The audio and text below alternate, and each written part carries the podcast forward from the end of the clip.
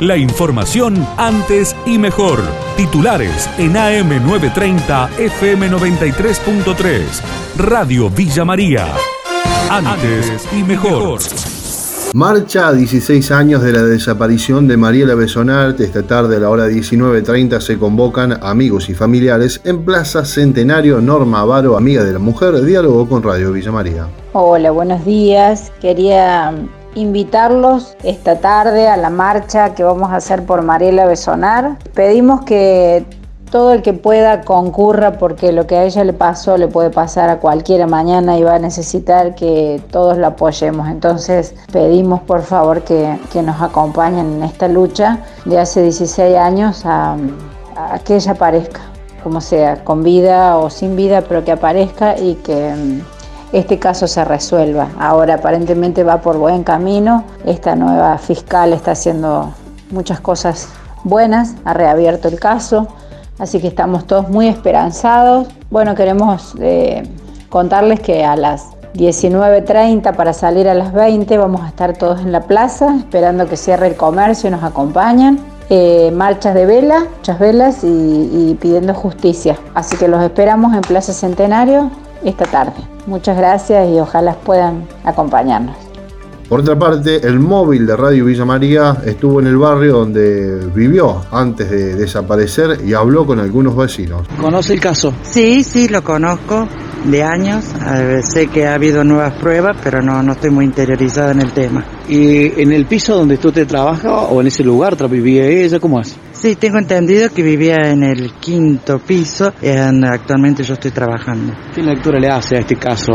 16 años de la desaparición. Y sí, es todo una falta de justicia, no se han encontrado pruebas, pero tengo entendido que bueno, en algún momento irá a haber justicia, ahora hay nuevas pruebas, en algún momento sabremos la verdad. ¿Va a participar en la, en la marcha que se va a estar realizando 19.30, la marcha de las velas? Sí, sería interesante, aunque sea un ratito porque como yo trabajo, así que sí, me parece bárbaro. Gracias por sus testimonios, señora. No, gracias a usted. Cuantioso robo en la firma cerealera en Carrilobo, el informe del colega David Peralta. Robo en una planta cerealera, cuyos encargados del lugar el día domingo 26 se hicieron presente en este lugar y se percataron que autores ignorados, tras desactivar el sistema de alarmas y cámaras, rompen el vidrio de un ventiluz y de la puerta de ingreso a las oficinas del lugar, violentan dos cajas de seguridad, llevándose una importante cantidad de dinero en efectivo, chequeras en blanco, tarjetas de crédito, un celular y una notebook. Esto ocurrió en la localidad de Carrilobo durante el fin de semana. Este importante robo en una empresa de esa localidad. La policía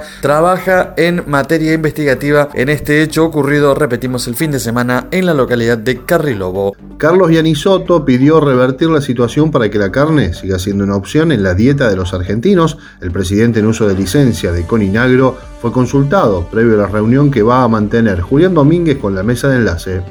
No me queda la menor duda que, los amigos de la mesa de enlace van a poder manejar el tema con altura y en defensa de la producción y sabiendo, como ya lo han reiterado y está todo de nuestro espacio político el apoyo, de que indudablemente eh, tenemos que mm, cambiar el sistema, un sistema productivo, a una economía que crezca.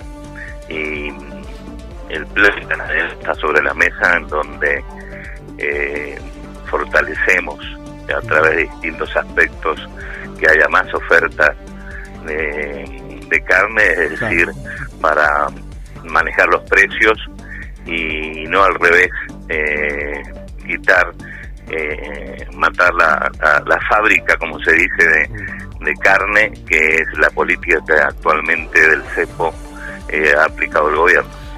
Mercosur, análisis de la relación Argentina-Brasil, la mirada económica del especialista Carlos Segiaro. En el fondo, por supuesto, está el debate en relación a qué perfil tiene que tener el Mercosur. El presidente de Brasil, quiero separar a Brasil del presidente de Brasil, porque el presidente de Brasil y su ministro, este señor Guedes, son obviamente actores que quieren abrir la economía fuertemente. Quiero separar eso porque, ¿te acuerdas? No sé si en algún momento lo mencionamos. La Unión Industrial de San Pablo y las cámaras empresarias brasileras están del lado del gobierno argentino.